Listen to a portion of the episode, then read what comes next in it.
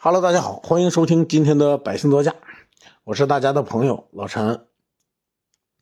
最近呢没有更新，大概有五六天的时间吧，竟然被催更了啊！这个还感觉比较荣幸，竟然有人给我留言说那个啊催更是吧？大概的意思就是催更，具体怎么说的我也忘了。但是呢，我最近呢，呃，为什么没有更新呢？因为我最近做了一件比较刺激的事儿，具体是什么事儿呢？我就不跟大家讲了，因为这儿也不让说。为什么说比较刺激呢？是因为这个东西跟钱是挂钩的，然后，嗯，确实是比较刺激啊，心惊胆战的。然后这几天我也没休息好，所以说不具备录音环境，我就没有及时的更新，实在对不起大家。但是呢，我不会轻易的放弃咱们这个喜马拉雅平台。呃，还有一个原因，除了咱们粉丝对我的关注啊，不管多少粉丝吧。对我的关注之外，还有一个很重要的原因，就是说什么呢？我发现啊，这几天我没玩命的更新，没有好好的讲，竟然呢，这个播放量翻倍了啊！虽然本身 播放量就没多少，只有一百多次的收听，但是呢，翻倍了啊！现在有三百多次，我就发现好像是从第二十一条开始，它就流量大了，好像变得。现在每天大概有三百多次的收听，然后完播率也挺好的，所以说 我一看到这个还是比较激动的，因为好几天，因为今天本身呢我是没有录音条件的，今天我在老家，然后不具备什么录音条件，因为我有两个孩子特别吵。其实呢，我昨天就录了一个二十多分钟的录音，但是我听起来不太满意。第一是比较吵，第二呢，我昨天确实也没发挥好，所以说我就进行一个重录。呃，这个重录呢，其实讲点什么呢？其实我这次给大家讲的呢，算是几年前的一个小故事，关于买车的，肯定是关于买车的。呃，算是几年前的，挺在北京的一个挺大的汽车交易市场，挺普遍的一个骗局吧，算是，这算是一个骗局了，不应该算是一个小套路了，应该算是纯骗。嗯，一会儿呢，我会跟大家详细的聊聊。在聊这个之前呢，我可以跟大家说一下我这几天的感受。我发现啊，如果说你有录音条件，就是说有做这个喜马拉雅条件的人啊，就是你的嗓音呐，或者说你的逻辑思维、你的表达能力，如果说很很强很好，或者说你学过播音，嗯，我建议你啊，一定要选择喜马拉雅平台。你看啊，我才几天没录，你看我五六天没录，我发现啊，我虽然，呃，播放量不高，我录的东西呢也不是特别的好，可是呢，我发现我竟然有点上瘾了，你知道吗？就是说，我现在不为别的，不为挣钱，也不为了曝光量，啊，我就是为了能够抒发自己一下情感，我感觉这个这个平台就挺好。我来了以后做点原原创，然后呢，我把我们汽车销售行业内的内幕。跟大家分享一下，我感觉呢，这个感觉特别棒，我不知道你们能不能理解啊？就好像是咱们好几天不说话了，然后我还挺想你啊，我还挺想你们，我就想给你们打个电话说一说。我现在都有点这种感觉，虽然我说的不好，呃，但是呢，我会努力的把这个讲好的，因为我平常呢也是一个。我虽然逻辑逻辑思维表达能力不是特别的好，但是我喜欢说，啊，可是我没有经过这方面的培训，所以说，呃，怎么学好播音，或者说怎么样锻炼自己的逻辑思维，大家如果有知道的，可以在评论区给我留言，我会这个好好的去学，也会给来给你呢带来一些更好的收听体验吧，因为我希望呢。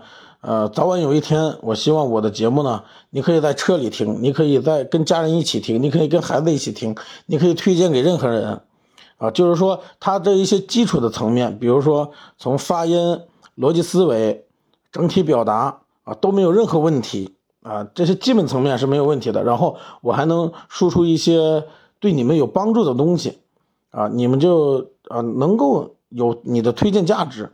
这个就是说，我就比较成功了。说至于我有多少曝光量，能够有多少粉丝，然后 能在这个平台上取得多大成功，说真的，我不太在乎。我在乎的可能就是说，能够更好的帮助到大家。可是呢，这条路很长，而且我的时间非常有限，所以说我现在基本上嗯，以前我很喜欢玩游戏，然后也刷抖音，呃，也做一些其他的活动。但是现在呢，我基本上连运动的时间都没有啊。以前我就是说，无论发生什么，我都会进行一些运动。但是现在呢，我已经有超过一个多礼拜没有做过任何运动了，就是说每天都比较忙，呃，就是说自认为比较忙，呃，真正的说把这个时间利用了多少呢？我感觉利利用率还是比较低的，就是说工作效率很低。其实我如果工作效率高的话，我目前的这点事儿可能没有那么赶。可是呢，我可能比较愚钝，就是说我做这个事儿做的呢，呃，就每天都有很忙的感觉啊，就包括家人呐，或者说谁啊，都比较嫌弃我，就是说啊，有那么忙吗？对吧？有的时候可能早饭都没时间吃，所以说。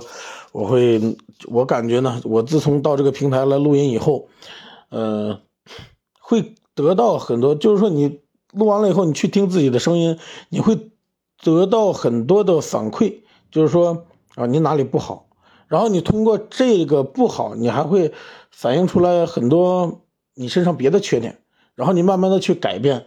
我感觉这个录音现在成了我的一个镜子了，不仅你们听，我也听，对吧？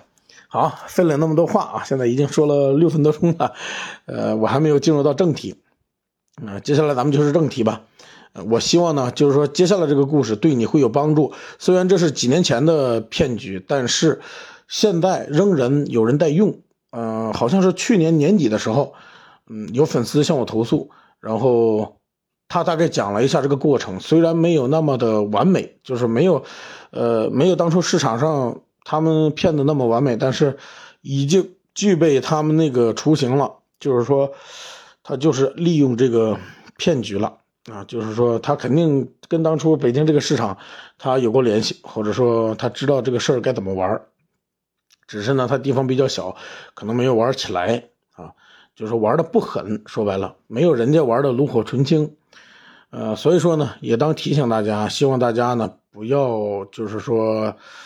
嗯，不要遇到吧。如果遇到呢，你们也不要慌，呃，可以来找我，就是说可以联系我，我帮助你来进行这个呃维权吧，算是。因为当初我也在市场上的时候，我也帮助了不少人。好，咱们言归正传，这个故事是这样的，就是说，因为我之前前文也说了，这是比较流，当时比较流行的一个骗局，嗯。我从哪说起呢？就是说，真正说起来，我反而不知道该从哪说起。咱们就说市场上有帮人，他专门利用这个消费者低价买车的心理，呃，他在网上去发帖。当初我们对这个行业的人啊，到对这个从业人员叫做做网的，就后来这个做网的呢，他们，他们就是说狼狈到什么程度啊？就是说整个周边，就是整个市场的周边，连连办公室都没人租给他们，就是说。谈网色变啊！只要你们是干什么的，卖车的啊，做网的，啊，对不起，我们这不敢租给你们，因为这个查的比较严，对吧？所以说，虽然他们有保护伞，但是啊，大部分他还是属于比较底层的，因为上层的人他不会专门的去干这件事他会委托下边的小兄弟去干。呃，这帮人呢，就是说到处在网上发帖，什么各大汽车平台，还有一些汽车报价网站，他们呢。呃，就把这个价格发的特别低。你比如说一台车啊，你们当地也就最最好的行情也就会两万，然后正常的行情也是优惠两万，但是呢，他发一个优惠五万，这个时候你就感觉你省下三万块钱，感觉非常合适。于是，于是你就会跟他们取得联系。你只要跟他们取得联系，他们就会告诉你，我们这个为什么那么便宜，绝对是因为他们在搞活动啊，反正是各种各样的理由吧，仅限三天，仅限两天。啊，大概就是这个意思，让你呢赶紧来。你来之前呢，你还最好交一个定金。如果说这个定金你不交呢，可能会导致你来了以后啊，车没有了。所以说，很多人比较急，就怕车没有了，随便给他打个定金，然后就赶紧坐飞机去了。你一到机场呢，他们会派专人来接你，因为他们不敢让你。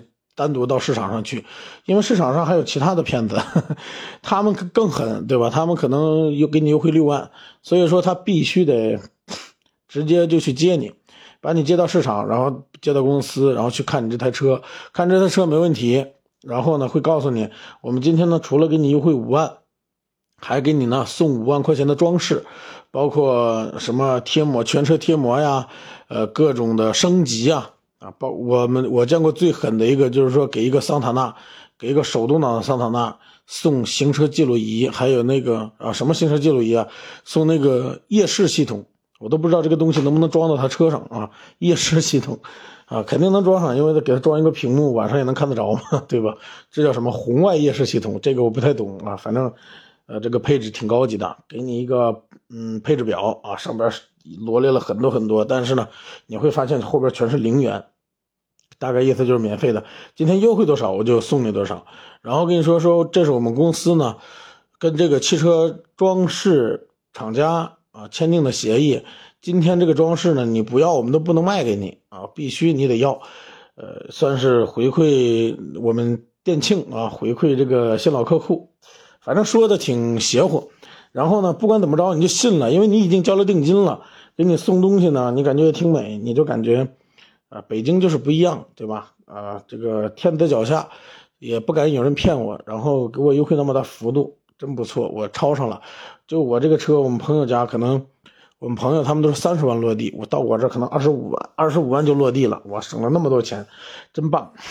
然后呢，你签完合同，看着没问题，他取得了你的信任，他就会按照让你按照厂家指导价来刷款啊。这里咱们要注意了，按照厂家指导价。你比如说，你这个车报指导价是三十五万，他让你按照三十五万刷款。哎，你说不对啊，优惠五万呢，以后我应该按照三十万刷款。人说不行，你必须得按照我们这个厂家指导价来刷款。刷了款以后呢，你去做装饰，呃，你你必须得做完装饰以后，拿着这个回馈单啊，拿着这个工单过来找我们，我们再把你优惠了多少钱，我们就返给你。我们这么做的目的呢，就是怕你不做这个装饰了，因为我们公司呢，跟这个啊。装饰店的，就装饰装饰，呃，产品的厂家吧，有这个协议啊，必须你得装上，必须你得卖出去。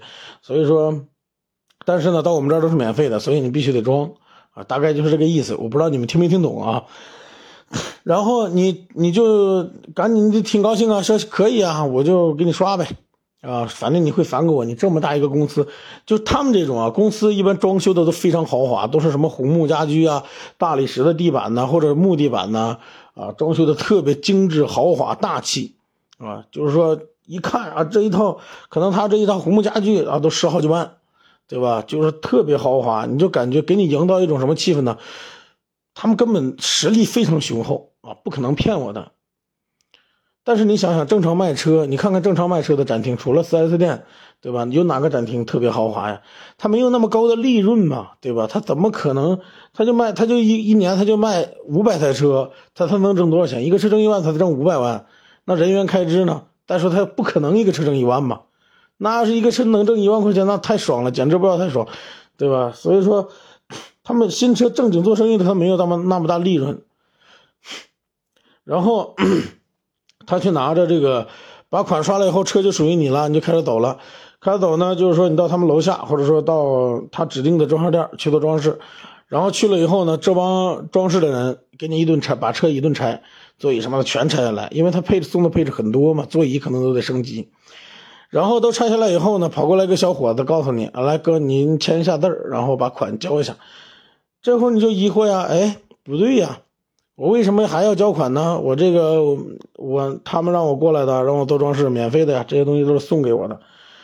这个时候就开始扯皮了，那个对吧？那个小工可能都有一个小伙子，他也不是老板，他狗屁不知道，他就直接跟你讲，那那不行啊，那这些东西虽然是送的，但是我们的工时费比较贵啊，说工时费多少钱？工时费六万，啊，工时费六万，然后。你肯定不同意嘛？你不同意，你现在有两种选择：第一，你找那个卖给你车的人，然后你给他打电话，你永远是打不通。你记住啊，永远你这打不通，啊，不管能不能打通，对吧？你打通他也是接着忽悠你。这会儿其实你已经挨了骗了。这会儿呢，就是说最聪明的人做一个什么选择？你赶紧把东西给我装回去，然后我装饰我肯定是不能再要了，不能再要呢，我就把车开走，我认倒霉啊！不是没这样的人，有后来有一些不可收拾的，都是认的倒霉。啊，什么人都有，就是说啊，上当受骗的什么人都有。一会儿我接着给你好好说啊，你先把这个大概的流程听完。你这个时候呢，不管你怎么闹，对吧？你闹不了，闹不了，到最后呢，你只能是，呃，把这个工时费掏了。要么你正常的给你装上，然后把工时费掏了。你是说我就算掏了工时费也没关系啊，工时费可能跟你要个两三万块钱，啊，或者一两万块钱都有可能，他们随便定啊，反正他跟那个卖车的他们俩是到时候一什么比例我不知道，但是他们俩肯定得分钱嘛。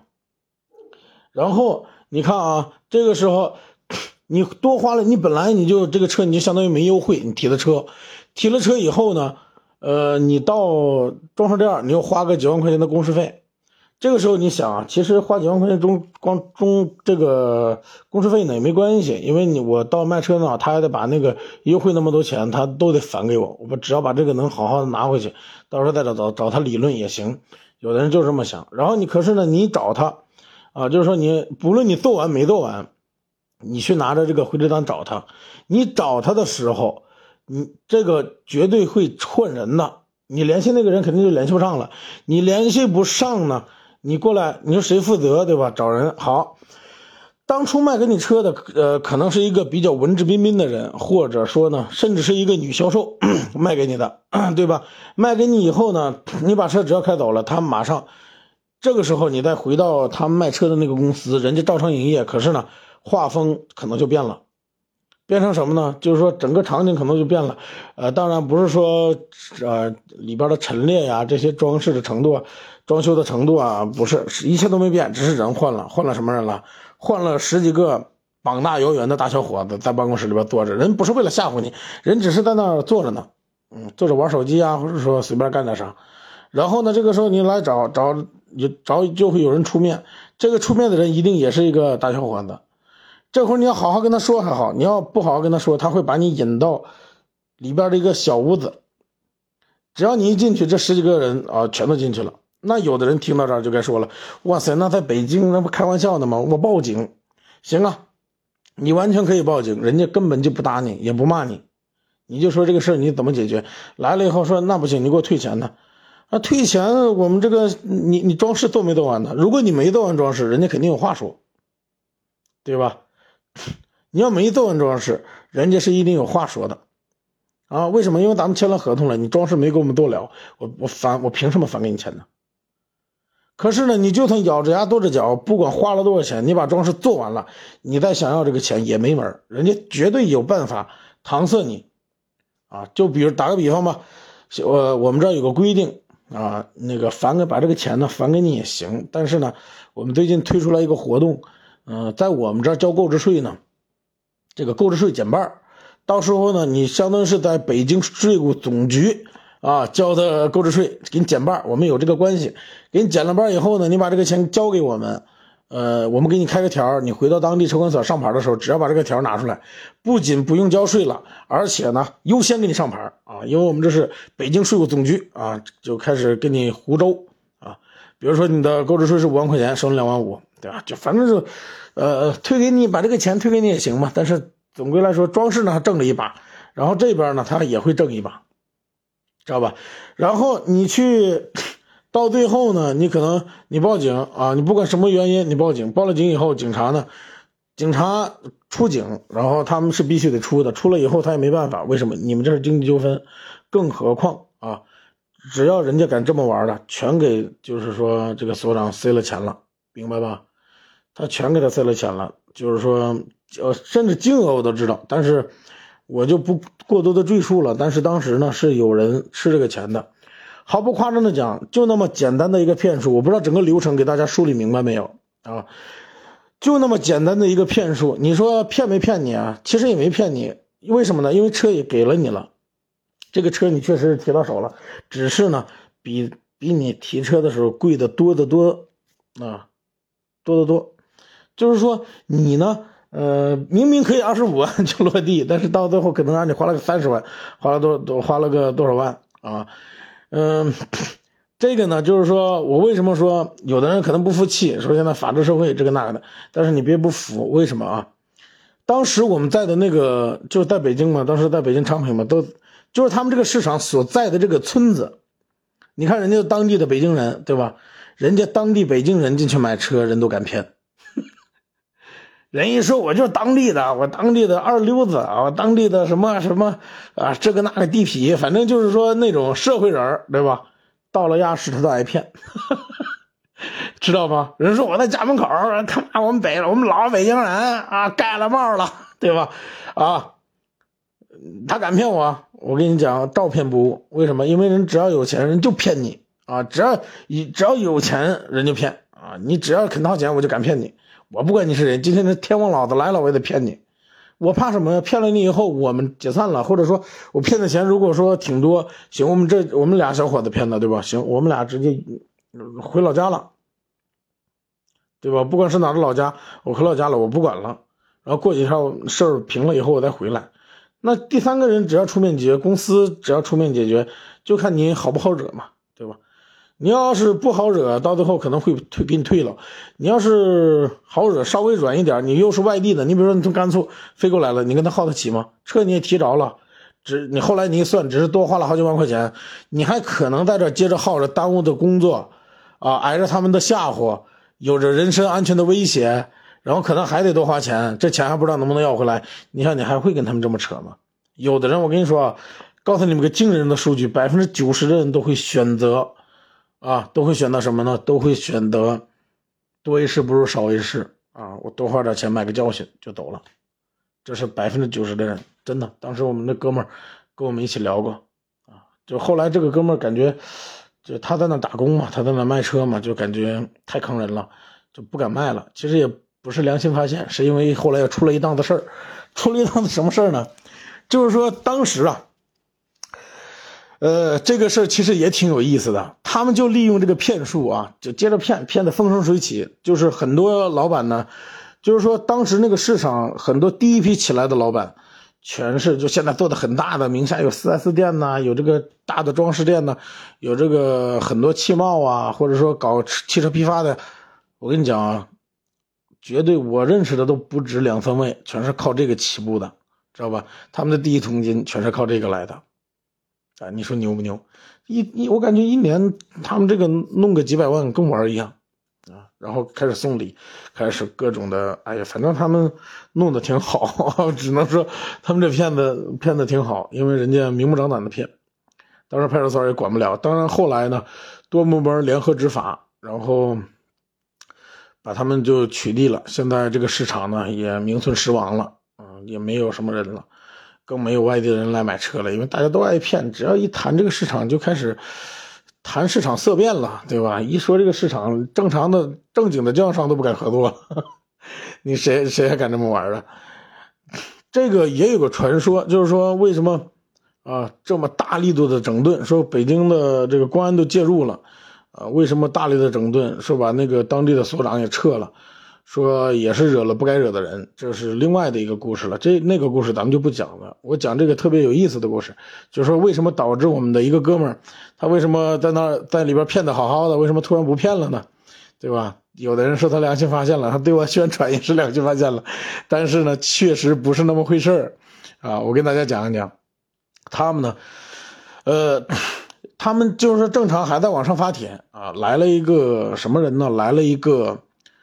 东北人啊，辽宁的沈阳人啊，具体的应该应该是沈阳人啊，具体的是谁我就不说了。这个人呢，就是说还比较有名号，嗯，反正黑白两道，黑黑白两道吧，在他们当地肯定是能吃得开啊。他呢也在网上看，也在网上看，也受了这个骗了，因为人家毕竟不是卖车的，因为不知道这你们这些花花活。呃，只是打听的车比较便宜，因为人家买的车比较贵，当时可能是一个大 G 啊，当时大 G，因为大 G 咱们大家都知道加钱嘛，而且在那个年代就是说车还比较少，他要一个 G 五百，然后来了以后呢，就是说人想的也挺简单，跟咱们老百姓想的一样，说你们呢 都是什么北京人啊，也不是什么北京人，市场在北京，说北京最大的汽车交易市场，然后那个。呃，不至于吧？应该对吧？你这么大的汽车交易市场，不可能允许这种骗子存在。人根本都没多想，人一说，我也不是什么善茬对吧？好，行，那我就提去呗。那么便宜，为什么不去呢？人就来了，来了很低调啊，就领了一个人，他们俩人来了就来商量来提。可是呢，他们对他正常施加，因为这么贵的车，那这一单比较挣钱嘛。那提成我跟你说，那卖一个平常的车提成还有两万呢，这种车提成肯定也很高嘛。然后他正常来来了以后，正常对他上手段，啊，就是我刚才说的这一遍套路。可是啊，人家，我跟你说，当大哥他就是不一样，跟咱们小老百姓完全不一样。为什么那么说？那么贵的车啊，这么贵的车，他们因为这个车加钱，他们就还得想点别的套路，反正就是说得让他多交钱。然后呢，呃，大概这个大哥多花了，应该多花了五六十万让他，就是。正常比市场行情虽然加钱啊，不正常比市场行情还贵个五六十万，所有的事情什么钱都在这交了。可是呢，这个大哥啊，从始至终什么装饰啊，乱七八糟无所谓啊，你你能明白吗？无所谓，你来了以后，你让我怎么交就怎么交，然后发现钱不对了，我也不说，就是你，然后你啊，你们说嚯，来了是一个大小伙子，行，没问题。啊，你说交多少钱交多少钱啊？你你让我怎么交我就怎么交，刷卡啊现金的，你说怎么着就怎么着。啊，有的人说了啊，他这虎落平阳被被那个犬欺了，对吧？但是人家我可能感觉人家没那么想，啊，人家可能就是说，呃，没那么想，人家想法跟咱不太一样，让他怎么交他就怎么交，他就把钱交了，交了以后呢，呃，这帮人呢。就感觉挺美，因为挣了不少钱。然后大哥顺顺利利把车提走了，还还倍儿美，倍儿高兴，根本就没看出来他有多不高兴。他走了以后呢，这个老板，我就是这个出面搞这种公司的老板，他越想越感觉不对劲儿。为什么呢？你正常人，我靠，我这车跟你说一百万就能下来，你来了以后花了快两百万了，结果你啥也没说。一句长话也没说，让你怎么交你就怎么交，我们都没吓唬你，也没有这个给你上手段。啊，我们只是说让你交钱，你竟然没闹腾，就是我这儿很多对你的办法我都想好了，怎么对付警察，一会儿怎么对付警察，怎么对付这帮人，我都想好了，可是你根本压根就没用，你也没闹，这个大哥呢就害怕了，知道吧？自己就害怕了，就感觉他骗的这个人呢可能不是一般人，他害怕了以后呢。他就跟上边他那个保护伞打了打了招呼，就赶紧撩了，这赶紧就回老家了。你要说啊大哥就是大哥，为什么？因为人家做什么事儿啊都是手拿把枪。为我为什么这么说？你你这个接着听我往下说，我感觉还是比较精彩的。这个大哥呢回老家了，但是他回了老家以后呢，就遣散了下边的人，换了一批人，展厅换了一批人，正常卖车。大概过了那么一个多月，什么动静也没有，也没人往回找，也没人报复他们，也没人举报他们。他就感觉这个事儿呢过去了。这个大哥，我们可能多虑了。这个大哥呢，可能就是他妈人傻钱多，对吧？就该骗他。当时他妈骗的少了，应该再搂他五十万，对吧？可是呢，让他没有想到的是，一个月过去，两个月过去，三个月过去，什么音讯都没有。啊，人家都做好准备，结果到了可能快过年了，马上就要过年了，离过年没几天他们准都准备放假了。啊，这个那个时候我跟你说，就百分百放松警惕了，就感觉这个大哥完全，那个大哥哪个大哥哦，大金的大哥啊，都快想不起来了，对吧？那多潇洒啊，每天灯红酒绿的，很潇洒，因为他们很有钱嘛。当时我跟你说，就市场周边的什么 KTV 呀，这个 多了我就不说了，对吧？就各种娱乐场所吧。我跟你说，非生意非常火爆，全是因为有一个市场在那啊，这帮人的消费能力那很高啊。你看，马上过年了，好，心说也就没什么事了。这个时候就我安排安排啊，把钱分分，对吧？再分分钱，就准备放假了，大家高高兴兴的回家过年就完了。可是呢，眼看就要放假了，没几天了，他们突然又在网上，啊，搞了一个这个什么，搞了一个，就弄了一个客户嘛，啊，说准备来看车，说看一个啊，随便一个什么车吧，普拉多还是什么车，反正不是特别贵的车，对，当时五六十万的车吧。然后呢，还是老规矩啊，就是准备跟他准备啊，这个准备给他使上手段，说过年最后一单，对吧？搞一搞。啊，当时的北京啊，天比较冷，这是前提啊。你我跟你说，前提天比较冷。然后啊，嗯，这个大家我就不用往下说，大家可能也猜到了，就是什么呀？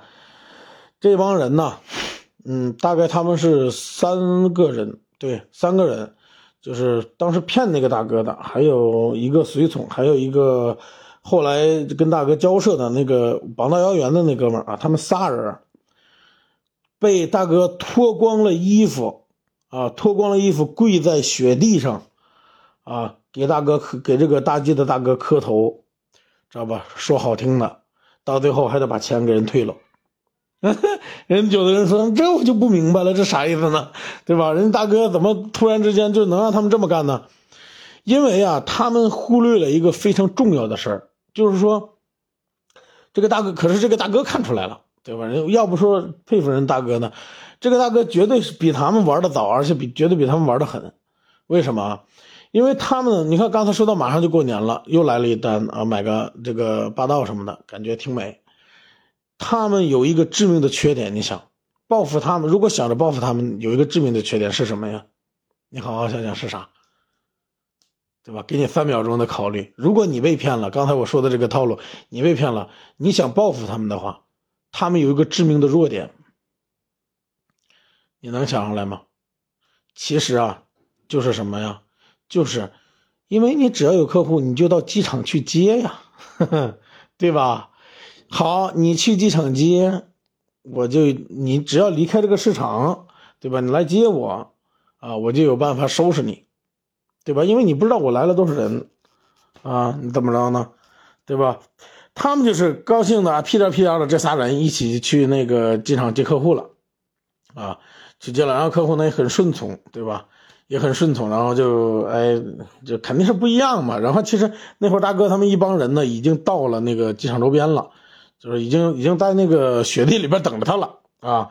然后这帮人呢屁颠屁颠接客户了，这个客户呢啊跟着他们也有两三个人啊，嗯，高高兴兴的，对吧？大家去看车，路上聊车。啊，因为他们都开了一个大车嘛，当时开的轿罗八应该是，然后 大家都在一个车上，那都在一个车上，这事儿就比较好办了，对吧？人说，哎呀，这个什么，我们在北京呢，嗯，就是说也不熟，对吧？啊，这边就是说，呃，这边是干什么？这边是干什么的？你看能不能到这边去一趟？然后他们就是说，肯定是当时具体情况不了解，但是呢，他们在车上肯定发生了一些对话，而这些对话呢，并没有影响到这几个卖车的人。这几个卖车的呢，可能也听了他们的话了，就按照他们的路走了，没有直接回市场，啊，就聊的可能聊得比较好，就在半路拐了个小弯儿，啊，他们可能到那边去干什么？可是呢，到一到了那儿，完全都不一样，对吧？具体他们在车上是拿刀了还是拿什么了？啊，威胁到他们了，咱们也不知道。但是呢，这仨人被逼迫开到了这个雪地里，一跪就让他们从白天跪到了晚上。啊，一帮人围着他们，知道吧？当时那大哥，我跟你说，一没打他，一没打他们仨，二没骂他们仨。啊，反正现在呢，就是说这仨人在我手里边，啊，你们呢，看看这个事儿怎么解决。如果说，呃，不想解决呢？我就我就解决，对吧？人家可能就是这个意思。而且当时的场景呢，这仨哥们绝对怂了，因为他们不知道这大哥具体要干什么，也不知道这大哥具体是干什么的，知道吧？就是说一看是他就明白了嘛，啊，秒怂，对吧？别看膀大腰圆的，那人家真正你在硬茬子面前，那你就是白给，对吧？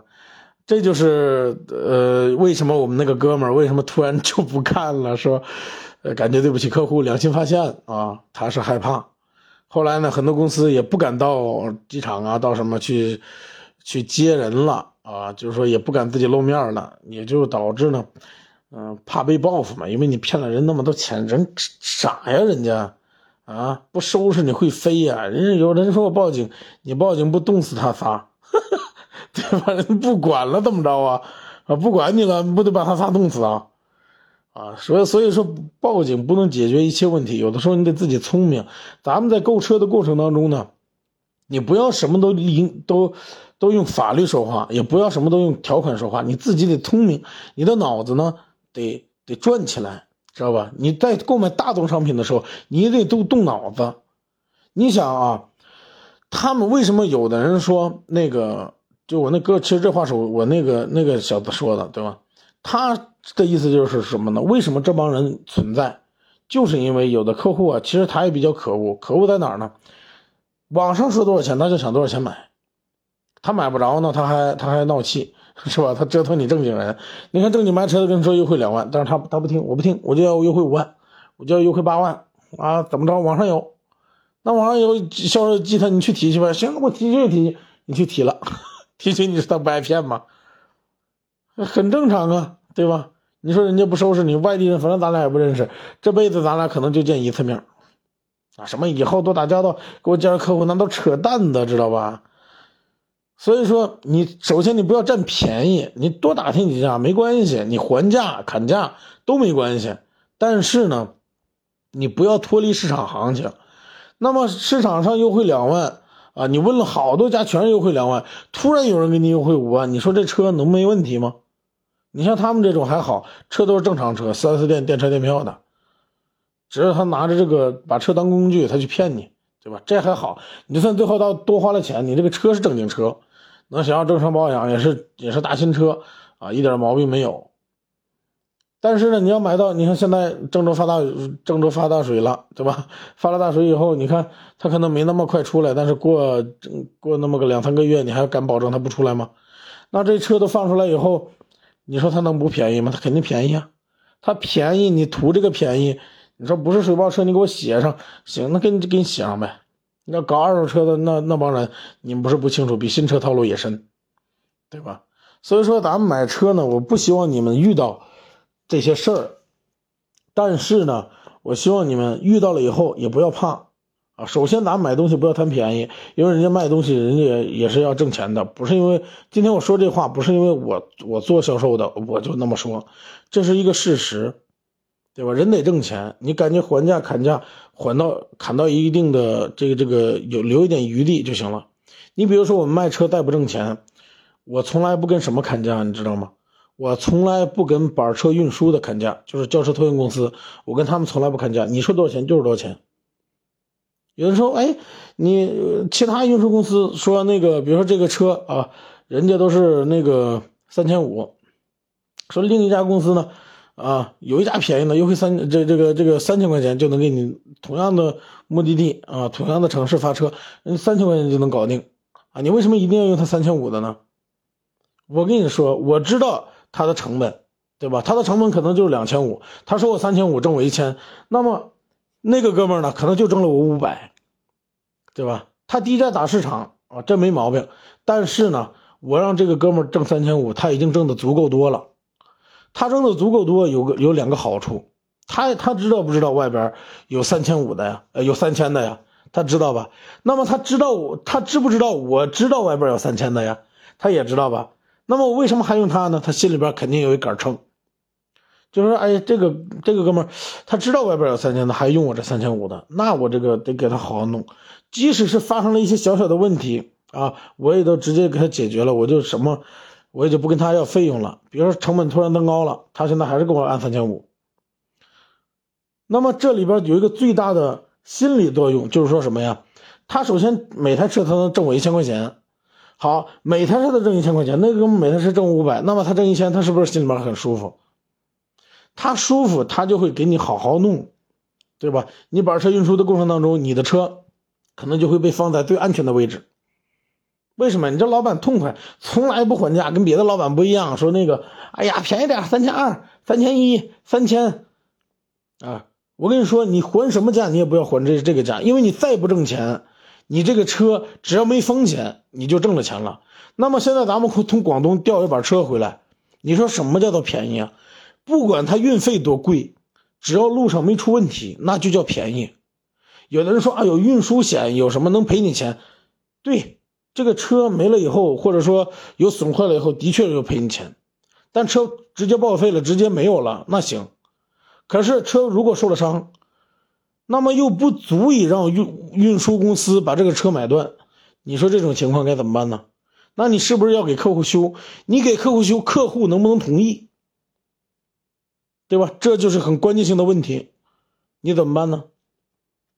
所以说这个钱你一定得让人挣，啊，人家好好的给你挣，然后好好的给你运，他绝对不会该用小偷板，人家绝对用小偷板，人家不会给你偷着去地跑去，对吧？啊，偷着去给你开去，把把那个里程表一拔给你开，不可能的。人家因为我足够挣钱了，我为什么还要冒风险呢？我就没必要那么那么大风险了。说他大老板，呃，他不是大老板嘛，就是他他活手上活比较多。然后他能总用我，然后我也能挣着钱，他也不找我还价，说我最近哎成本贵了三千八了啊，他也一口答应，对吧？这是人与人之间合作的一个一个很舒服的地方，人也知道该怎么做事儿。可是我要是还还价还运费，可能一次我能省下个几百块钱，可是呢，啊，我一次省下几百块钱，一年可能就省下个万把块钱，省个万把块钱出一次事儿，我这点钱搭进去不说还不够。